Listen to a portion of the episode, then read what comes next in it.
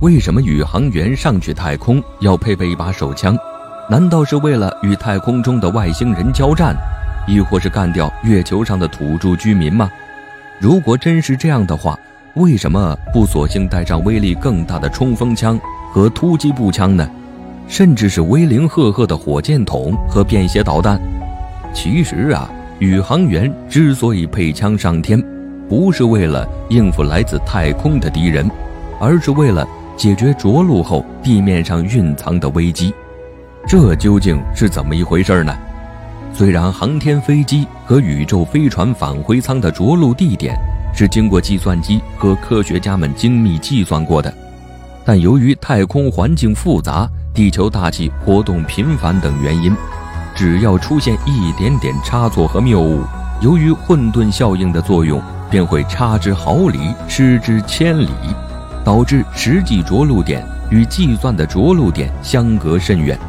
有时甚至达到了数千公里，如在深山老林里遭受大型野兽的攻击，这时一把手枪便能派上很大用场。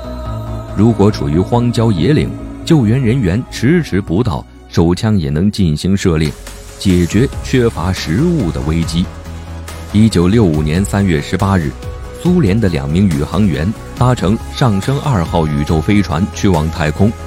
次日完成任务后，乘坐返回舱降落地球表面，在返航途中，自动导航系统出现故障，导致返回舱迫降在浓密茂盛的西伯利亚大森林。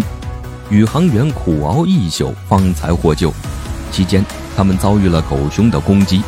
要知道，熊瞎子的攻击力还是蛮高的，一巴掌便能拍碎人的脑袋，如同敲西瓜一样容易。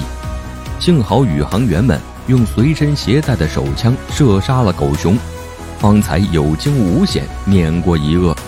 鉴于此，这之后无论是哪一个国家的宇航员，在执行飞天任务之前，都会标配一把手枪，防患于未然。那为什么是标配手枪而不是冲锋枪和机关枪呢？这些武器威力巨大，在面对不法分子和野兽的攻击时。不是能发挥更大的作用吗？我们知道，执行太空任务的成本是相当高的，花费巨大。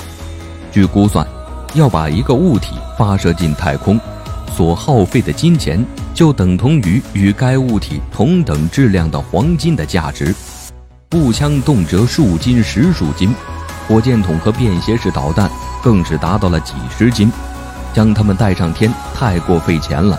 一点也不划算，并且由于它们太过笨重，随身携带起来也极不方便。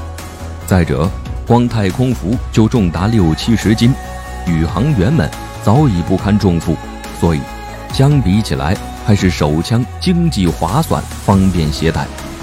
其实啊，一把手枪也基本能解决危机了。